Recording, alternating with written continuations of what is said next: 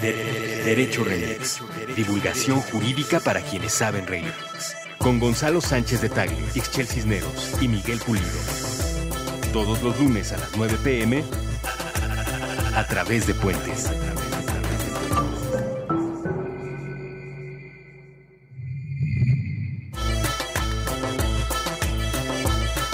Buenos días, buenas tardes, buenas noches, bonita madrugada, o cualquiera que sea el espacio temporal en el que estén escuchando este, su podcast de divulgación jurídica favorito, Derecho Remix. Nos acompaña, como siempre, el abogado más laureado de la colonia Condesa, Gonzalo Sánchez de Tacle. Presente. ¿Cómo estás, Gonzalo? Muy bien, muchas gracias. Y nos acompaña también la periodista que tiene el ojo más crítico para los asuntos penales. Esa mera soy yo. Ixchel Cisneros. ¿Cómo le va? Hoy, ¿Cómo estás, estás? hoy estás haciendo voz de Marco Antonio Regil. Sí, ¿eh? ¿qué tal? Y atínele al precio. Estamos tratando... 100 mexicanos dijeron, 100 por favor, mexicanos ya, ¿eh? dijeron. Sí, bueno, yo soy de otra generación. Eh, hoy vamos a hablar en este programa de un tema que se viene en la Suprema Corte de Justicia de nuestro país, que muchos anuncian será uno de los casos más difíciles eh, por su contenido y por su razón técnica. Déjenme, antes de entrar a la sustancia del- de lo que hablaremos, que tiene que ver con libertad de expresión, con el juicio de amparo, con lo que hace la Corte, con lo que viven los ciudadanos todos los días cuando prenden la tele, eh, déjenme leerles la entrada de una nota que salió en Bloomberg eh, y que dice lo siguiente, Mexican media is hooked on political money, que en ese inglés de, eh, de llano, en una traducción silvestre, sería algo así como eh, los medios mexicanos están Enganchados. enganchados con el dinero político. Enganchados en el sentido ¿Tú crees? No. de ansiedad como la que te da cuando no estás consumiendo las drogas casi, ¿no? Es como en un, un enganchamiento muy intenso. Es decir, los medios en México son casi que adictos al dinero público y el dinero que gastan los políticos. ¿Cómo ves, Ixchel? Sí que lo son, porque si no, no podrían mantenerse. Muchos de ellos, la gran mayoría, depende casi al 100% de la publicidad oficial. Y entonces, por eso, que es el dinero que viene del gobierno, la publicidad oficial, y entonces por eso publican lo que el gobierno quiere que publiquen. Una pregunta. ¿Qué no hay, eh, no hay interés en, en empresas, en otro, en otro tipo de agentes, en publicitarte en medios tradicionales? Se perdió mucho, eh, sobre todo con el Internet. O sea, ya no les resulta atractivo. ya no es tan atractivo, pero, o sea, hay algunos que todavía tienen un modelo económico más o menos balanceado, ¿no? Eh, y literalmente lo puedes ver hojeando el periódico. Pero este, publicitarse en print, como le llamamos, o sea, en el impreso, ya no es tan popular como lo era antes de que llegara el Internet. Y eh, eh, publicitarse en Internet es muy barato. Entonces, pues... Tampoco es negocio. Exacto. Eh, pues ese es el tema que está básicamente en la agenda mexicana porque la Suprema Corte de Justicia de este país tendrá que conocer de un caso eh, que se le ha llamado de publicidad oficial. Y querido Gonzalo, si nos quieres poner en un trazo de qué va la rebatinga que tendrán que resolver los ministros de la primera sala de la Suprema Corte de Justicia de este país. Trataré de cumplir con aquello de un trazo. Sí, Pero- por favor. Pero resulta ser que el 10 de febrero de 2014 eh, se modificó la Constitución por vez número, no sé, 500 o 600 o 700. Ese no es el punto. El punto es que en el artículo tercero transitorio de esa reforma se estableció la obligación para que el Congreso de la Unión expidiera en un plazo determinado eh, esta ley que se llama Ley de Publicidad Oficial. Eh, esta ley en realidad es ley reglamentaria del artículo 134 de la Constitución que establece que eh, la publicidad que lleven a cabo los... La propaganda, dice La propaganda, exactamente. La propaganda en cualquiera de sus modalidades que lleven a cabo entidades públicas, para llamarle de una manera general, eh, no puede promover fines personales del político en funciones ni agendas propias. Esto es decir, que, se- que la publicidad sea lo más imparcial y objetiva posible. Y este propio transitorio habla de que el recurso que se tiene que destinar a esta propaganda o a esta publicidad oficial debe ser transparente y una serie de principios que nos llevarían a considerar que sea eh, de alguna manera lo más, eh, no transparente, sino se me fue el término. Objetiva. Objetiva posible. El caso es que para no perder la costumbre, el Congreso de la Unión no legisló en el plazo que se establecía. Ah, qué barbaridad. Exactamente. Qué casualidad, deja tú. Y incurrió en una figura que es bastante novedosa dentro del derecho constitucional mexicano, que se llama omisión legislativa. Eh, ante esta circunstancia, la Asociación Civil, artículo 19, promovió un amparo eh, alegando una violación a la libertad de expresión. Eh, y aquí es donde se puede poner un poco más complicado por estos dos conceptos. Eh, el motivo del amparo justamente es que el Congreso no ha emitido esta ley eh, y esa es la primera novedad.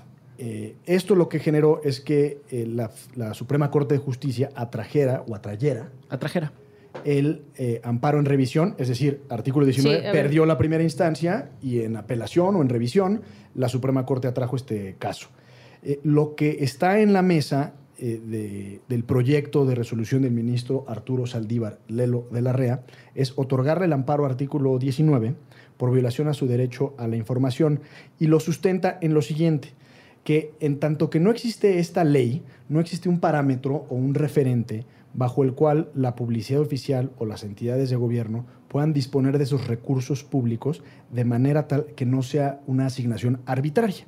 Regresando a lo que comentabas tú, Ixchel, inicialmente, es decir, que no se beneficie a un medio de comunicación respecto de otro por una posición editorial deferente o lambiscona o salamera o cualquier otra. Eh, en función de lo que sí. el gobierno paga para publicitarse o para hacer propaganda. Más o menos es el trazo o dos trazos o tres trazos. Muchísimas gracias, Ándale, qué barbaridad. Hasta yo lo entendí.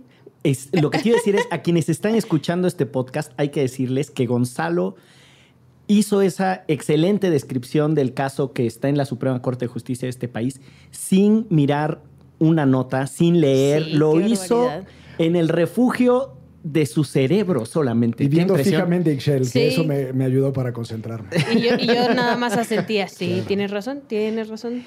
Pues el tema está ahí sobre la mesa y déjenme ponerles algunas cosas para eh, adornar la- el planteamiento que nos hace Gonzalo, la descripción que nos hizo Gonzalo del caso en la Corte. El tema de la publicidad oficial en este país significa muchísimo dinero. Empecemos por eso. Los datos que estas organizaciones de la sociedad civil que han venido trabajando el tema, artículo 19, Fundar, la Asociación Mexicana de Derecho a la Información, la AMEDI, los datos que ponen sobre la mesa son para irse de espaldas. Tan solo Enrique Peña Nieto en un año gastó 9 mil millones de pesos en publicidad oficial. Antes, eh, me gustaría aclarar un poco que si nada más no nos cae el 20, ¿qué es la publicidad oficial? Son todos estos anuncios que vemos en la televisión donde el gobierno o una persona del gobierno anuncia o avisa o algo sobre lo que está sucediendo en su gobierno. O sea, nos hacen saber que las buenas noticias también son noticias. Exactamente. El, ese ese eslogan es el, la, mejor descripción. El de las buenas noticias también son noticias, que era el de Fox, y su refrito, que es el de Enrique Peña Nieto, que es que lo bueno también cuenta y cuenta mucho, ¿no? Este, Pero es esa obsesión por anunciarse en, en la televisión, en la radio, en medios impresos, para decir que el gobierno está trabajando mucho y está mejorando nuestras vidas y no necesariamente para darnos información que nos permitan ser mejores ciudadanos o en dónde podemos ejercer nuestros derechos. Que justo para eso es la publicidad oficial. O sea, supuestamente tendría que ser un anuncio que te dijera que empieza la campaña nacional de vacunación y que puedes ir a tal clínica a vacunar a tus hijos. Para eso debería de servir. Debería No- tener un, un motivo público, Exacto. de interés público. No para que salga un, este, dígale, de cualquier color, un, este, personaje de algún partido político diciendo lo bien que lo ha hecho su gobierno. Para eso no debería de ser. Detengámonos un momento aquí porque me parece que es es súper importante lo que está planteando Ixchel. Ahorita nos movemos a los datos presupuestarios y después llegamos a la filigrana, al punto más eh, granular de lo que tendrá que discutir la Corte. Pero empecemos con esto que ha sido muy cuestionado mm, por parte de muchos de los actores políticos que dicen los gobiernos tienen necesidad de comunicarse con su población. Y es parte de la gobernabilidad de un país que exista un ánimo positivo entre la ciudadanía y que exista legitimidad por parte de los gobiernos. Y si los gobiernos no usan propaganda, no se anuncian, no se comunican, no conectan con su población, entonces estarán en menores condiciones de ejercer las atribuciones que se les encargaron. Con ese planteamiento, ¿ustedes coinciden o no coinciden? Es decir, que la gente piense cosas positivas y buenas de su gobierno, al final le conviene a la sociedad. Y por eso es razonable y es bueno que los gobiernos se anuncien y se comuniquen con sus ciudadanos. No, y sobre todo cuando es mentira. O sea, solamente te muestran una parte de la realidad y según ellos la están haciendo muy bien cuando la realidad es otra. No lo están haciendo tan bien y nunca son autocríticos y nunca ponen esta parte de por qué no lo estamos haciendo bien, este que también sería parte tendría que ser parte de la discusión. Si ya nos vamos a meter a ese deal de buscar credibilidad, bueno, pues también seamos autocríticos. Y la onda es que nada más te ponen las cosas que supuestamente hicieron bien, que a veces ni siquiera son reales. Gonzalo. Me quedé pensando, porque en realidad no lo había reflexionado a fondo, en el, concepto de la palabra propaganda. Eh, la propaganda no es publicidad, no es difusión de información, es, una, es, una, es un concepto muy particular. los clásicos te dirían que la publicidad es con el propósito de mover mercancías o anunciar productos, la propaganda es con el propósito de avanzar ideologías o religiones. Exactamente, y la Constitución habla de la palabra propaganda. Entonces, tratando de diseccionar lo que comentabas es si en primer término la Constitución utiliza la palabra propaganda, no que esté bien la Constitución, pero de alguna forma puedo intuir que existe un ánimo constitucional de que el gobierno difunda eh, de manera positiva todo lo que hace y demás. No digo que esté de acuerdo, pero cuando menos desde el punto de vista técnico, textual, la propaganda pues eso tiende, ¿no? A, que, a convencernos un poco de la realidad que ellos nos quieren de presentar. De sus beneficios. Sí, o sea, yo he escuchado de muchos colegas expertos, principalmente en comunicación política, que dicen que no tiene nada de malo que los gobiernos traten de convencer a sus ciudadanos de que lo están haciendo bien, que forma parte del juego político. Ahora, yo tengo una preocupación mucho más parecida a la que plantea Ixchel en el sentido de que veamos en qué condiciones el gobierno está tratando de convencerte de que lo está haciendo bien. Perdón por irme a los ejemplos comparados, no, son muy sanas eh, en ocasiones echar mano de otras realidades porque justo se construyen en función de particularidades distintas. Pero en Inglaterra, por ejemplo, el mismo tiempo que tiene exactamente el primer ministro para exponer un punto en la casa de los lores o de los comunes, eh, es el que tienen los partidos de oposición para refutarle.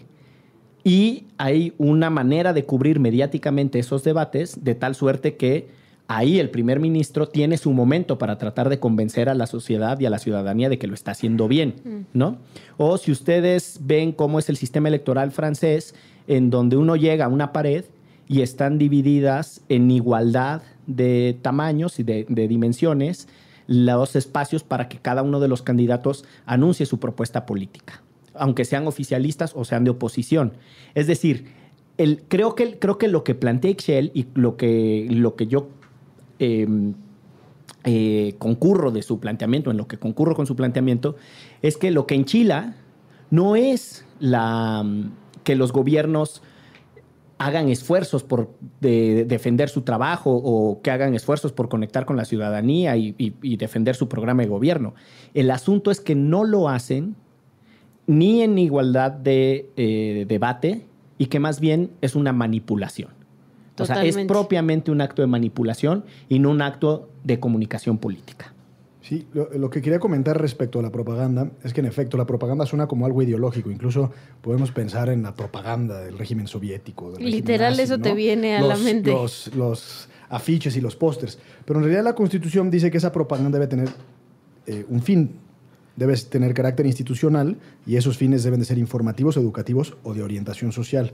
Y entonces en ese andamos, no se trata de una, propaganda al estilo soviético, sino que en realidad lo que entiendo que nos quiere decir la Constitución es que esta propaganda, independientemente de la carga positiva o negativa que tenga la palabra, tiene una finalidad específica, que es informarnos a nosotros ciudadanos sobre lo que está haciendo el gobierno. Y ahí es donde se, se puede romper el hilo. justamente en sí el gobierno maquilla sus cifras, como por ejemplo, y, es, un, es, un, caso real, eh, la entrada de turistas extranjeros al país, que está infladísima, o el número de empleos, que supuestamente es el presidente del empleo. Y podemos hablar por qué son cifras eh, que están maquilladas o son falsas, o la manera en que, en que plantean los índices de pobreza. Pues ahí es donde creo que ya entramos en, un, en una consideración de fondo, de fondo y no de forma, que en el fondo nos están vendiendo información falsa. Sí. Totalmente. Bueno, entonces, agotado el punto de que no es que uno no quiera que los gobiernos eh, estén callados o silenciosos, lo que pasa es que hay otras formas de tener un debate público sobre su buena o mala gestión. Ok, entonces nos movemos al siguiente aspecto, que es la forma en la que tradicionalmente en México los gobiernos han aparecido en los medios de comunicación no es por la vía de las conferencias de prensa, no es en un ejercicio de comunicación de cara a la ciudadanía. El presidente Enrique Peña Nieto hace años que no da una conferencia de prensa y que no toma preguntas abiertas de una ronda de periodistas. Y nadie en su gobierno lo hace. No tienen la más mínima decencia comunicativa. ¿Cómo quieren llegarnos pues contratando comerciales y anunciándose como si fueran un vulgar. Donde nadie les puede preguntar también. Exacto, donde fueran. Es, la, es la mm, dimensión monovalente que decía Giovanni Sartori en el Homo Videns, ¿no? Es una persona simplemente recibiendo mensajes sin capacidad de hacerle ninguna retroalimentación, reproche o reclamo. Y en ese sentido, se gastan al año, y ahora sí, vamos a los datos.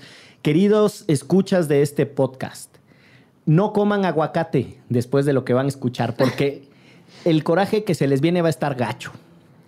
Miren, solo Enrique Peña Nieto se gastó en un año 9 mil millones de pesos en publicidad oficial, en esta cosa que ya, que ya planteamos. Las estimaciones de cuánto se gasta en el país entre partidos políticos, los gobiernos estatales, los gobiernos municipales y el propio gobierno federal son más de 40 mil millones de pesos al año esos 40 mil millones de pesos al año es, es muchísimo más de lo que el gobierno federal está destinando para la reconstrucción de viviendas después de los sismos del 7 y el 19 de septiembre. Ah, pero ¿qué tal se andan parando el cuello yendo a Juchitán y a no sé dónde que ya entregaron sus casas y sus tarjetas? Y entonces, ese es el punto que me parece que llama la atención la nota de Bloomberg con la que abrimos este episodio, que es el dinero que el gobierno utiliza para anunciarse no es solo que te están tratando de manipular con los mensajes, sino que tiene una incidencia directa en el perfil de cobertura que va a ser ese medio. Porque los medios tienen miedo a que les retiren la publicidad oficial. O en el caso de MBS y el polémico despido de Carmen Aristegui, en que no les renovaran la, eh, una banda o ahora de Leonardo Curcio, ¿no? o ahora Leonardo Curcio. Exacto. Entonces, ahí nos detenemos por, por segundo instante. ¿Qué onda con el despilfarro de dinero público en este país en publicidad oficial, querida Excel? Híjole, pues creo que todo va desde que cuando hacen el presupuesto, ¿no? Este, las prioridades son diferentes a las que podría tener la ciudadanía, quiero pensar, para la clase política. O sea, no puedo creer que se gasten este dineral en anunciarse, porque eso es, se anuncian este, en espacios y en medios de comunicación, y no tengamos, como ya hemos platicamos en el podcast del temblor, un recurso suficiente para este, reaccionar cuando hay un sismo en esta ciudad, por ejemplo, o en este país.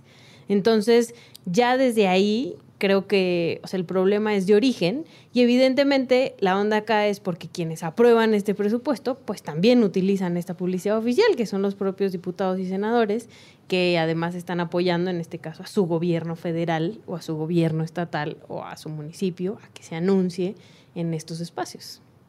Yo les voy a contar aquí una historia que es bien singular, pero cuando estábamos haciendo un proyecto de publicidad oficial con un conjunto de colegas y, e íbamos a la Secretaría de la Función Pública para que liberaran una base de datos de contratación que tenían, ¿no? Una cosa que se llama el COMSOC, que es un sistema de comunicación social que agrupa todos los contratos que el gobierno federal hacía. Estamos hablando de finales del sexenio de Felipe Calderón. Y un tipo de la Secretaría de la Función Pública, en estas rebatingas que estábamos teniendo, eh, nos dijo, refutando el argumento de que la publicidad oficial tenía incidencia en la cobertura mediática y que la incidencia en la cobertura mediática inducía al voto, nos dijo, no, si gastar el dinero en publicidad oficial asegurara ganar elecciones, nosotros las hubiéramos ganado todas. Ah, bueno. O sea, nada más estamos invirtiendo a lo güey, entonces. O sea, con además- nuestro dinero, además estamos invirtiendo mal. Exacto, además de todo, este, la hipótesis de que si te gastas un chingo de dinero en medios de comunicación te van a dar una cobertura favorable y así vas a repetir en el poder, también es muy vulnerable. Querido Chale. Gonzalo. Bueno, a mí me sorprende la, la cifra que das porque, si no me falla la memoria, el presupuesto para ciencia y tecnología en el país anual es, oscila entre 20 y 25 mil millones. Entonces, el presidente se gasta pues casi la mitad de ese presupuesto en su promoción personal. Sí, o déjame te pongo otro dato. Eh, el programa de apoyos al campo, el que antes durante muchos años se llamó Procampo, Procampo. y después se le puso Promoagro Productivo, una cosa así, eh, recibe por el orden de 20 mil millones de pesos también.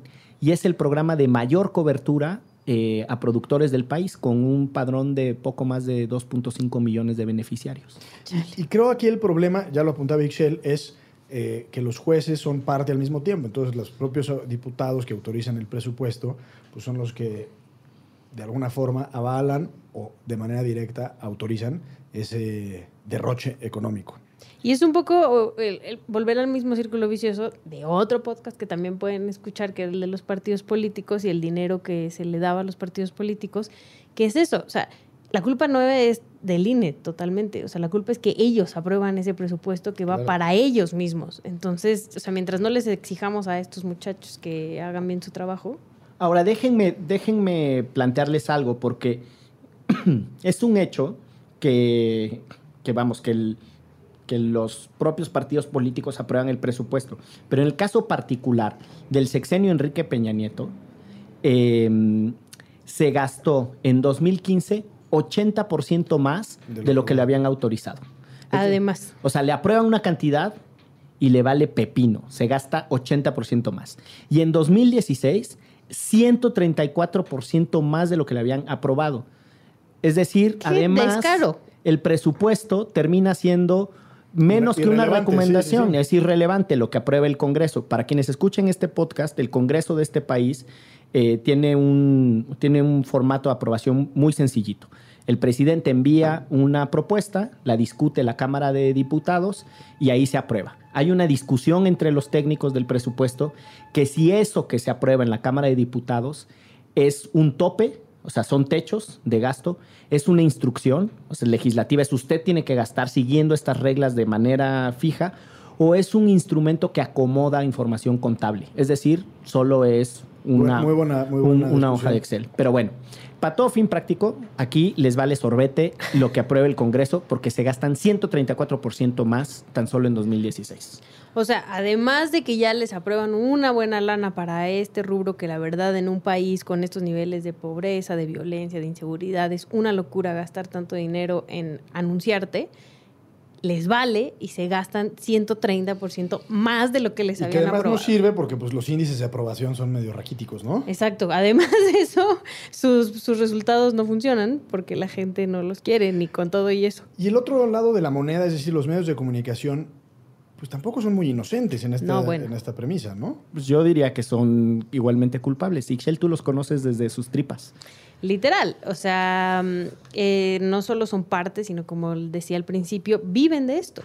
O sea, muchos de ellos literalmente viven de esto y ¿en qué momento le puedes exigir a un medio de comunicación que sea, por ejemplo, crítico, cuando en este país en cualquier momento te cierran esa llave de publicidad oficial y entonces el medio se queda sin dinero, sin presupuesto para seguir operando?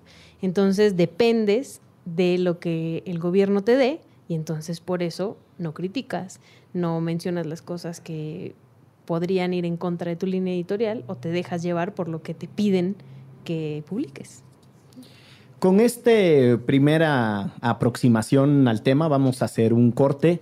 Eh, estamos hablando de publicidad oficial, de lo que dice la Constitución, que no es otra cosa sino una prohibición para que las personas eh, se autopromuevan, las personas que están en el servicio público o en funciones de gobierno, para que se autopromuevan. El mandato de la Constitución de que la publicidad oficial tiene que tener propósitos educativos, de servicios, Y de orientación. y de orientación, aunque eh, ya sabemos que es para otra cosa. Y los miles, de, los miles, sí, señoras y señores, niños, niñas y bebés que escuchan esto, los miles de millones de pesos. abuelitos, y de abuelitos. y abuelitas. Bebés, mi y bebé. Todos los que escuchan este podcast, los miles de millones de nuestros impuestos que se gastan los políticos.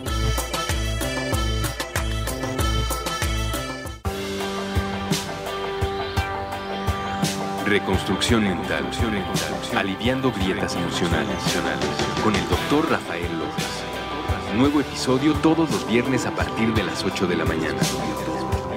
A través de puentes.me.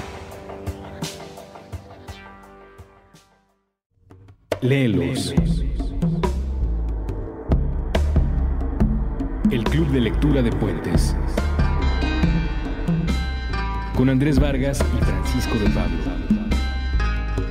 Todos los martes a las 10 de la mañana. A través de Puentes.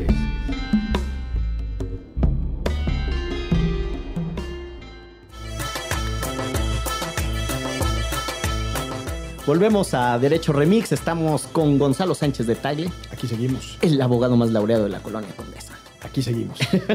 Aunque ya no vive en la Condesa. El, Exacto. el mismo que viste y calza. Ixchel Cisneros. Pues, ¿qué huele? ¿Qué tal? Aquí enojándonos un poco con Muy estos bien. temas. La periodista que más le tiene tirria al desperdicio en publicidad oficial. Probablemente una de las pocas. Exacto, exacto, exacto.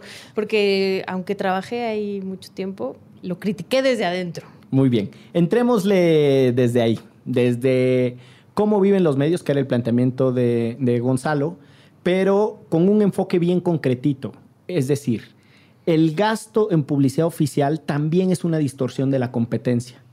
Porque entonces el medio que tiene el acuerdo, eh, el cochupo con el gobierno, es el que se va a embolsar toda esa lana y no necesariamente es el mejor competidor, es decir, no es el que tiene mejor audiencia, no es el que tiene mayor ¿no? cobertura, bla, bla. Y eso también termina siendo en demérito del sector, de la industria, del mercado y de las audiencias.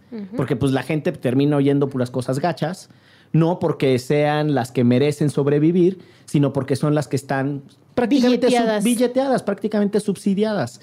Y no sé si eso tenga que ver con la bajísima calidad de los medios de comunicación en México. Si el hecho de que el gobierno los haya billeteado durante tanto tiempo haya sido una de las causales de esta industria tan mediocre que tenemos. Sus intuiciones. Puede ser. este es como el huevo y la gallina. O como diría el clásico, ni sí ni no, sino todo lo contrario. Exacto. Este, pero justo con esta pregunta, también me gustaría meterle como la jiribilla de qué- papel juega la sociedad. Porque eh, hemos visto que hay últimamente esfuerzos por otro tipo de medios de comunicación, ¿no? Y específicamente me gustaría hablar de uno que es Animal Político, que tiene una campaña de recaudación de fondos de la gente que los lee. Y la neta es que la gente no le entra a invertir en un medio que hace bien las cosas y que trata de hacer periodismo de investigación y llevar como la contracorriente de los Pero medios ahí que puedes se dejan aportar de a peso, ¿no? Sí puedes aportar, pero si platicas con el director editorial de Animal Político, que es Daniel Moreno, él te puede explicar que la gente que aporta es muy poquita, ¿no? Y entonces ya también ahí nosotros jugamos un papel porque si no te están pagando publicidad oficial, tampoco te está dando publicidad las empresas. Y entonces nosotros estamos exigiendo unos medios de calidad, pero tampoco estamos dispuestos a invertirle en unos medios de calidad. ¿no? Entonces, creo que ahí entra otra, o sea, otra arista que también podríamos tratar. Pues esa era la campaña eh, en Estados Unidos cuando inició el periodo de Donald Trump, del New York Times y del Washington Post, diciendo hoy más que nunca necesitamos medios Prensa que- independiente. prensa independiente y el- era una invitación a la gente para que se suscribiera o hiciera donaciones a los medios. ¿no? Yo creo que en México eh, se cruzan dos factores en el tema que plantea Ixchel y es pura intuición. Uno es que tenemos una cultura bajísima de la contribución, de la donación, Eh, no, no entendemos que donar también es una forma de participación política, por ejemplo, ¿no? O sea, como que la gente no asocia que financiar una ONG, una fundación que haga litigio de interés público, qué sé yo, dar cuotas a la MEDI, es una forma de participación política, ¿no? Eh, y esa es una que se junta con otra que es el poco aprecio que hay propiamente por los medios críticos. Entonces, estamos muy acostumbrados a ver el mismo boletín de prensa reproducido y medio cuachalangueado en distintos, ¿no? Lo Sí. cuachalanguean un poquito y le ponen ahí la nota de color, pero en realidad estás consumiendo la misma información. Y es la información casi siempre que sale de las propias oficinas públicas. Revuelca la nota, te dicen en las, en las editoriales. ¿Así? ¿Revuelca la nota? Mira nomás. Me gusta más tu concepto cachalanguear. Pero entonces, pues claro, cuando, como que eso no generó un hábito de lectores, de consumidores, de audiencias críticas, que entonces tengan un aprecio, por ejemplo, por el periodismo de investigación. Pero hay que decirlo con todas sus letras. La investigación de animal político, en el caso de las empresas fantasmas de Javier Duarte, fue Lo un tienen en la punto cárcel. de quiebre. No sé si lo tienen en la cárcel, pero fue un factor medular para que esa discusión Sin duda. alcanzara el nivel de relevancia que tuvo. Eso. Yo respecto a la pregunta que hacías de si eh, eh, en, en torno a la responsabilidad de los medios y si Que a mí me valió y ya hice otra cosa. Sí, tú te fuiste por, por un bulevar distinto. Pero sobre si, si la publicidad oficial o el pago que hace el gobierno a los distintos medios tiene un efecto en la calidad de estos, pues creo que sin duda. No hay, na- no hay más cosa que ver eh, la programación de nuestro canal de las estrellas para ver lo lamentable que es la información que consume la sociedad mexicana. Y esa información en realidad se torna en lo que pensamos, en lo, refle- en lo que reflexionamos y en lo que eventualmente opinamos y finalmente en lo que votamos. Eh, y creo que sí, en tanto que no hay competencia, que la competencia es una condición o un prerequisito para la calidad de cualquier tipo de producto o servicio, eh, pues creo que el papel del gobierno ha sido eh, pues tronar o demeritar o, o cualquier similar a la calidad de la información que, que consumimos. Información cultural, información lúdica o de esparcimiento. Eh, comparemos el contenido de la televisora, la BBC, No, que es bueno. pública. que es pública. Que, es, que eso es lo que la gente a lo mejor no... La BBC es la cadena esta británica que eh, además tiene una integración de productos que le dicen horizontal, es decir, tiene una página web, tiene un canal de televisión, producen documentales, hacen teleseries, etcétera. Es un monstruo, pero Un monstruo. es un monstruo, pero además es eh, pública, funciona con dinero del gobierno británico. Exacto. Pues sería cosa de ver allá a la reina anunciándose cada 25 segundos. ¿no? Ya Sus logros. ¿Cuáles al han sido sus Al logros? príncipe Charles Sí. y al pelirrojo, ¿cómo se llama? Harry. Eh, Harry. Harry. Que, que ahora, La nueva novia. que ¿no? ahora la nueva novia es la que sale en esta serie de abogados que se llama Suits. Exactamente. Eh, bueno, después de Yo ese- no sé qué tan feliz ha de estar la abuelita con que ande con alguien de las Yo celebridades. tengo la sospecha que la abuelita ya ni se entera de nada. se la pasa tomando su té, paseando a sus lebreles, en sus jardines y, nada, y poco más, ¿no? Muy bien, después de este pequeño debraye sobre cómo sería que en la BBC se anunciara todo el tiempo la familia real y dijera que lo bueno se cuenta poco, pero cuenta un chingo. God damn motherfucker that the good counts. bueno, eh, después de este pequeño debraye, eh, volvemos ahora sí. Con todo este contexto, querido Gonzalo, que es la comunicación política en México es atípica, porque los gobiernos tienen esta manía de anunciarse como si fueran, ya se dijo, unos vulgares pares de zapatos. Segundo, lo hacen desperdiciando, dilapidando un montón de recursos públicos. Tercero, no solo dilapidan un montón de recursos públicos, sino que además sobrepasan los eh, montos autorizados en el presupuesto. Cuarto, no solo lo hacen así, sino que además lo utilizan como la zanahoria o el garrote De los medios. de los medios de comunicación. Todo ese contexto, que es el de cómo funciona la comunicación política y la publicidad oficial en México, nos lleva entonces a esa circunstancia que describía. Se aprueba una reforma constitucional que tiene un mandato expreso de que se legisle en una materia concreta y puras habas. Pero además siento que lo aprobaron por la presión de organizaciones de la sociedad civil, de gente informada que estuvo presionando. O sea, no es que ellos dijeran, ay, vamos a regular esto de la publicidad oficial porque gastamos mucho. Sí, sí, sí, ya es suficiente. Exacto, ya es suficiente, hemos gastado un montón. El tema es extraordinariamente añejo, vamos, en el, incluso en el debate presidencial, para poner un ejemplo sencillito, en el debate presidencial de, de Calderón, el tema de publicidad oficial se mencionó como uno de los temas asociados a la manipulación de los programas sociales, el uso del dinero público ¿no? en, los medios de comunicación, etc. En el debate de Peña Nieto, eh, Andrés Manuel y todos los demás que estuvieron, que ya ni me acuerdo quién era los la, otros. la chiquillada, que también participó ahí, Josefina y tal, el tema de publicidad oficial otra vez estuvo, pero con mucha mayor centralidad cada reforma político-electoral, que este país tiene tantas reformas político-electoral como oxos en las esquinas, este, cada, esfuerzo siempre se pone el tema de, mm, de, la publicidad oficial. Y como dice Ixchel, en la reforma del 2014, la raza estaba muy enfurecida y les pedía candidaturas independientes, reelección y cambiar el modelo de comunicación política, sobre todo el dinero que se gastaba en los medios de comunicación. Y eso nos llevó a esta reforma que nos describías, en donde se dieron un mandato y se autodesobedecieron en el Congreso. Que sucede siempre, por cierto. Que sucede cada rato, ¿no? Tiro por viaje. Y ahí, ahora sí, porque para quienes escuchan esto, para todos los que trabajan en la Suprema Corte de Justicia de la Nación, les vamos a explicar lo que está a punto de suceder en sus propias oficinas. Y déjame nada más rebobinar, rebobinar un par de minutos. Por supuesto que es indecente, independientemente a el monto estratosférico que se destina para esto. Independientemente a la ilegalidad que implica que rebasen ese monto que, para, que, está destinado para esto.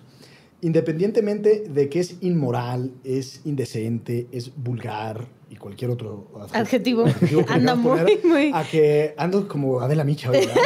a que, que, que los gobiernos y los políticos nos estén eh, restregando en la cara cada 33 segundos lo que hacen y lo virtuosos que son y porque ellos sí, en efecto, son el cambio. Déjame hacer una consideración porque no necesariamente en una primera reflexión o, o en un primer plano, el hecho de que el gobierno contrate en sí mismo en un medio significa o implica una ilegalidad. Es decir, es una contratación que está dentro de, los parámetros normales de la ley. Yo llego con determinado periódico y le pago determinada cantidad de dinero.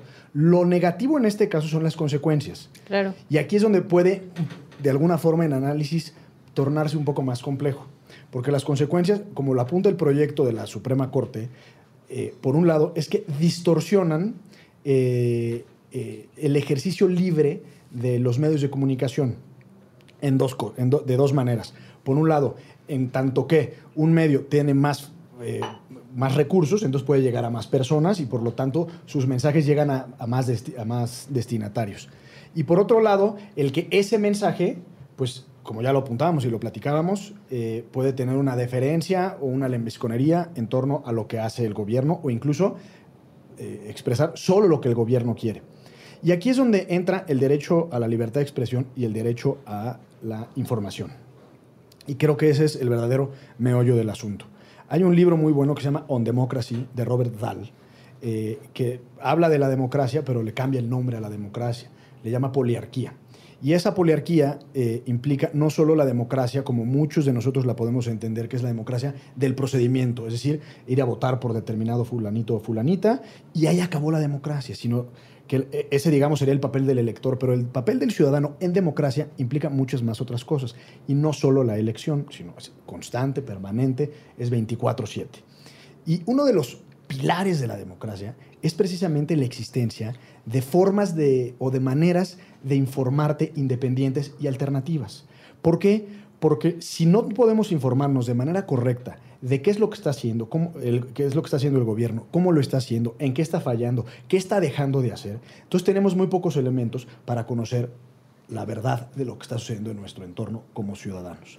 Y eso nos lleva a, muchas otras discusiones. Pero en este caso el meollo es sí la libertad de expresión, pero desde mi punto de vista es en realidad el derecho a la información en vía de consecuencia. ¿En qué sentido? En que el hecho de que el gobierno maicie a determinados medios y no a otros, eh, implica que los medios que están maiciados nos están dando cierta información manipulada, no correcta, imprecisa o como lo queramos llamar. Y eso es lo que nosotros estamos consumiendo. Entonces nos quedamos con una realidad parcial o una realidad no, no cierta o no correcta de lo que el gobierno hace. Y en ese sentido, como ciudadanos, todos, pues nos quedamos, ah, mira, el, presidente Peña Nieto, pues no es tan mala onda. El presidente Peña Nieto, pues ahí más o menos va haciendo las cosas porque sale muy bien en sus anuncios. Está guapo, ¿no? Pues está atractivo. la, gaviota está atractiva. Yo creo que pues, por ahí van. Pues por ahí va la cosa. Entonces yo creo que en realidad eh, el meollo del asunto y he dicho muchas veces la palabra meollo, que ni siquiera me gusta, pero el fondo del asunto es que, que esta, esta dinámica lo que altera es nuestro derecho a informarnos correctamente y creo que de manera incidental, muy importante también, limita la libertad de expresión de otros medios independientes, como Animal Político, por ejemplo, al no poder competir en igualdad de condiciones en el mercado de opiniones. Y justo esto último, también eh, en una radio comunitaria este, en Sonora, que se llamó Radio Bemba y ahora se llama Zoom, el director de esa radio comunitaria, Carlos Aparicio, siempre decía, es que nosotros también tenemos derecho a que, como cualquier otro medio, nos den parte de esa publicidad oficial. Y no nos la dan porque somos críticos. Y entonces nos están orillando a la quiebra. Y, o sea, es una lana que está destinada para eso y tendría que poner ponerse en los espacios los más escuchados. Así tendría que funcionar, porque se supone que tú quieres que tu mensaje llegue a la mayor gente posible, pero también, por ejemplo, a lo mejor podrías hacer una diferencia si hay una radio comunitaria indígena, entonces estos mensajes específicos tendrían que anunciarse ahí, ¿no? Porque tú quieres informarle a esa comunidad. La onda acá es que se maicea, como bien dices, a ciertos medios y a los otros se les olvida, y según esta teoría de Carlos, también les quitan derechos a estos medios críticos a acceder a esta publicidad oficial, que también tendrían derecho a recibir parte de este dinero. Que es el fenómeno zanahoria-garrote, al que me aplaude, le doy publicidad oficial, al que me critica, se la retiro. Y hay una cosa muy interesante lo que plantea Ixchel, porque si hay una discusión de cómo eh, tendría que ser la asignación de la publicidad oficial, y viene regido en función de sus objetivos. Si tú tienes una campaña de vacunación, entonces tienes que tener un balance entre idoneidad y eficiencia, que significa a dónde llegas al mayor número de personas, pero también en dónde están esas audiencias que también son ciudadanos, que son las personas que tendrían que irse a vacunar. Por ejemplo, si eh, supongamos que la revista Quién eh, fuera la revista más vendida, y uno quiere... Probablemente lo es. ¿eh? Probablemente, sí, más vendida en otro sentido. TV Notas y TV Novelas. Y, y uno quisiera una campaña de vacunación en el sur de Chiapas. Es absurdo, entonces, que se anuncie la campaña de vacunación en, una, por más que sea la más vendida, porque lo que necesitas es una, mezcla entre eficiencia eh, y, e idoneidad. Perdón. Y otra cosa que me parece súper interesante de lo que están planteando eh, tiene que ver con el debate de cómo se media la relación entre los gobiernos y los medios de comunicación. Hay un artículo muy bonito que es muy sintético y de, muy bonita prosa de Luigi Ferraioli que se llama Las libertades en los tiempos del neoliberalismo. Y en ese artículo explica, entre otras cosas, el tema de cómo se descompuso la política italiana después de una ley eh, que se le conoció como la ley Gasparri, que tiene que ver con la posibilidad de acumulación de poder de Silvio Berlusconi. Y eso tenía un paralelismo con lo que estaba sucediendo en México cuando se aprobó la llamada ley Televisa. Es decir, que estos debates son globales, lo que pasa en México también sucede en otras partes del mundo, nada más que en otros países han tenido una manera más feliz de resolverlo.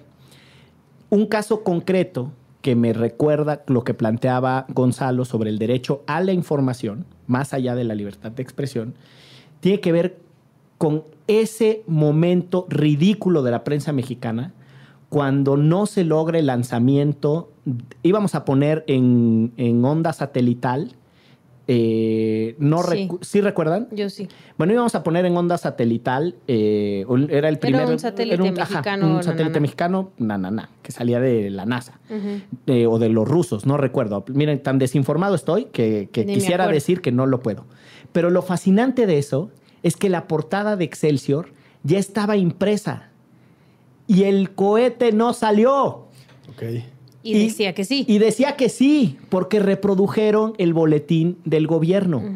Lo que significa que si no estuviéramos en los tiempos del Internet, si no hubiera la posibilidad de contrastar la realidad, en este país cientos de miles de personas hubieran pensado que un cohete estaba en órbita, porque eso es lo que decía el mentado periódico. Eso tiene que ver extraordinariamente de manera directa con lo que dice Gonzalo. O sea, no es solo un asunto de libertad de expresión, sino también tiene que ver, el, fenómeno como se da en México, tiene todo que ver con el derecho a la información.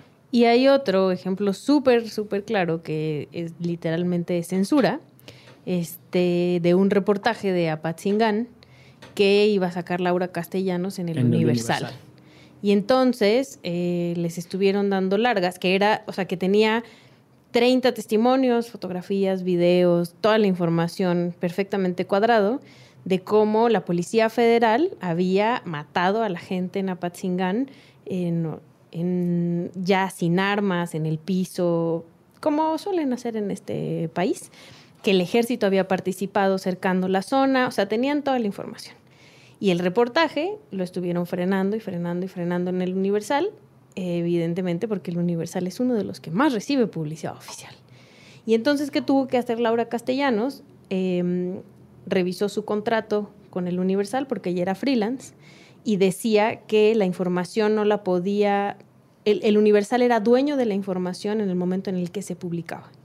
Y a pesar de que el Universal le había pagado por esos viajes y etcétera, al decir el contrato, que, por cierto le ponen ese candado para que si no se publica no te paguen como periodista freelance, eh, lo que decía el contrato era que si no se publicaba, pues era de Laura, no del Universal. Y entonces Laura se fue a Aristegui Noticias, a Proceso y a Univisión a sacar la información. Y fue una notota que cubrió todo el mundo porque era como la Policía Federal había matado civiles desarmados en una comunidad en Michoacán. Y en, a Laura le dieron el Premio Nacional de Periodismo por este reportaje. Y ahí fue donde nos enteramos, porque Laura en su mensaje agradece a los medios que publicaron la información y dice y reprocha que ese, ese reportaje lo hizo para el Universal y el Universal no lo quiso publicar. No son conversaciones aisladas, tienen que ver con la realidad de lo que consumimos, con lo que llega por nuestras pantallas y tal. La Suprema Corte va a resolver el 15 de noviembre.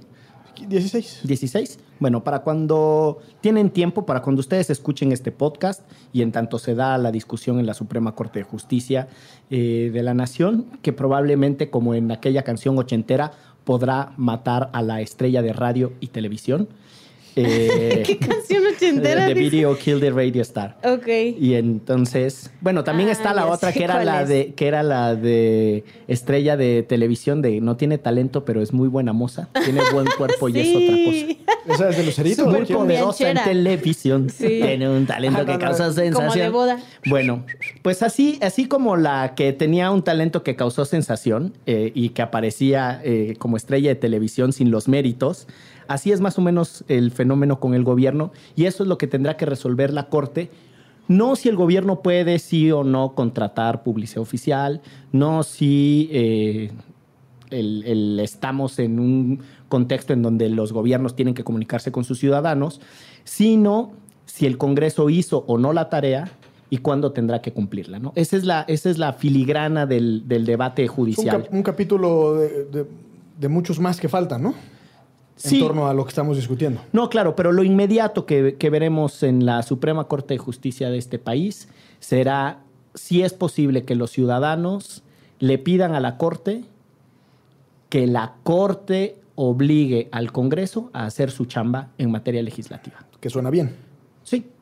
Espera, de, bueno, esperemos ya después que esto sí pase y ahora vean, ve, vayamos por la lucha de que se haga bien esta ley y que no anden con sus triquiñuelas para variar está el tema denso porque viene el contexto electoral del 2018 y lo que se determine sobre cómo operarán los medios, lo que acaba de suceder en el Congreso, el debate sobre los derechos de las audiencias, las eternas intenciones de contrarreformas, eh, todo eso pesará en la calidad del debate. Que como antecedente tenemos la reforma electoral del 2000, no recuerdo qué año fue algún 2000 Pero cuando le quitaron a los partidos políticos y a los medios de comunicación la gallina de los huevos de oro con los tiempos oficiales en, en tiempo electoral.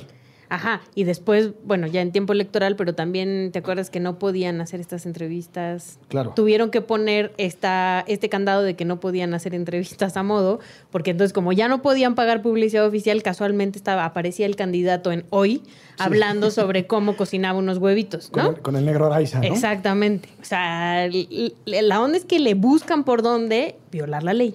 No, lo digo porque esa salida puede eventualmente parecer una buena alternativa para efectos de la publicidad oficial. Yo lo que recuerdo de esa reforma de la que estabas hablando, Gonzalo, es ese penoso eh, pasaje de la, de la vida política mexicana, porque las televisoras se enlazan en cadena nacional, o sea, el equivalente a una cadena nacional, eh, y mandan a sus eh, conductores estrella a irrumpir en el Senado, a exigir una audiencia para discutir la reforma. Eh, yo recuerdo que en aquel entonces Javier Corral era senador de la República y estaban ahí en el, vamos, era como la rebatinga de, ¿no? Con los, con los otros legisladores, que si Claro, le entraban fue en al tema o no. 2007, sí. Fue en 2007. Eh, y, en, y en ese momento les abren las puertas y entran los conductores de televisión a confrontar a los senadores sobre el contenido de lo que se estaba Sí, discutiendo. show. Era un show, era de verdad que era una cosa surrealista, parecía así como de Big Pues, Brother. el gran elector, ¿no? Y en ese momento, eh, para que calculen lo que estaba sucediendo, quienes están escuchando esto, por favor, busquen esa información, porque Patti Chapoy, como No, lo ya. están escuchando, Patti Chapoy le reprocha a los senadores el tipo de reforma político-electoral que están haciendo En su calidad de experta, ¿no? en su calidad de experta. Y hay, hay comentarios para la historia, porque Pedro Ferriz de Con le dice que ellos tienen mucho más audiencia que los senadores votos, por lo que tienen más legitimidad. Asesorados por Pepillo Origel y el otro, Pedrito, no sé cómo se llama. ¿no? Pedrito Sola. Pedrito, Sola en su calidad de experto sobre el espectro radioeléctrico y lo que le conviene, lo que le conviene a las audiencias públicas. Bueno, esa es la maraña, eh, ese es el, el tema de la bonita publicidad oficial en este país. Para ir cerrando nuestro derecho remix, querido Gonzalo. Pues estemos muy atentos, por supuesto. Creo que es fundamental lo que va a resolver la Suprema Corte eh, en un par de semanas. Y sobre todo, invitar a nuestros amigos que nos escuchan, magistrados, ministros, estudiantes y alguno que otro despistado, a, la crítica, a no, a no tomarse el Kool-Aid de la información tal cual nos las dan, sino que tratar de, cuando menos, ponerle un signo de interrogación al final.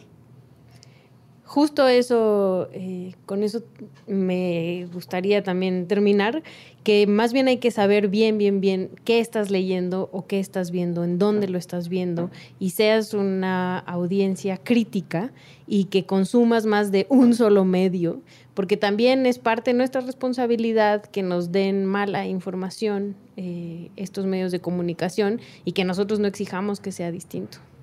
Déjame, me detengo un segundito aquí.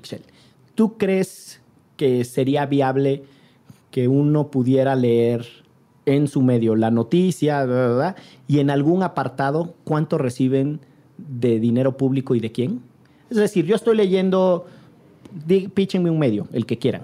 Reforma, porque lo tienes Reforma. enfrente. Eh, yo estoy leyendo Reforma. Y entonces pues, me estoy pasando las noticias y sé de cajón, de fijo, que hay un apartado en donde viene una gráfica que dice, este medio recibe Tanto. tanto del gobierno federal, tanto del gobierno de, este, iba a decir de Raúl Velasco.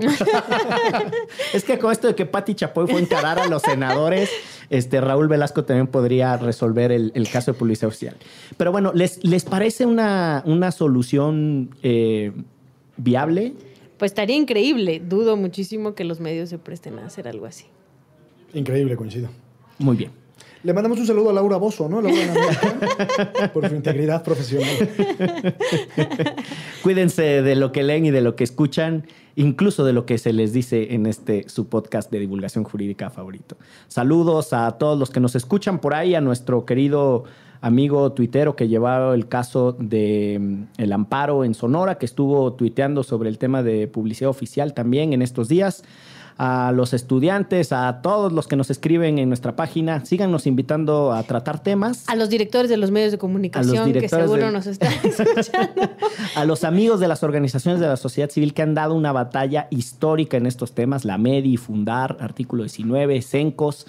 Muchas gracias y eh, ya saben, déjennos los temas. Vamos a comentar por invitación de uno de nuestros eh, radioescuchas o podcast escuchas favorito el tema de las incongruencias de Peña Nieto a propósito de la corrupción en un futuro podcast.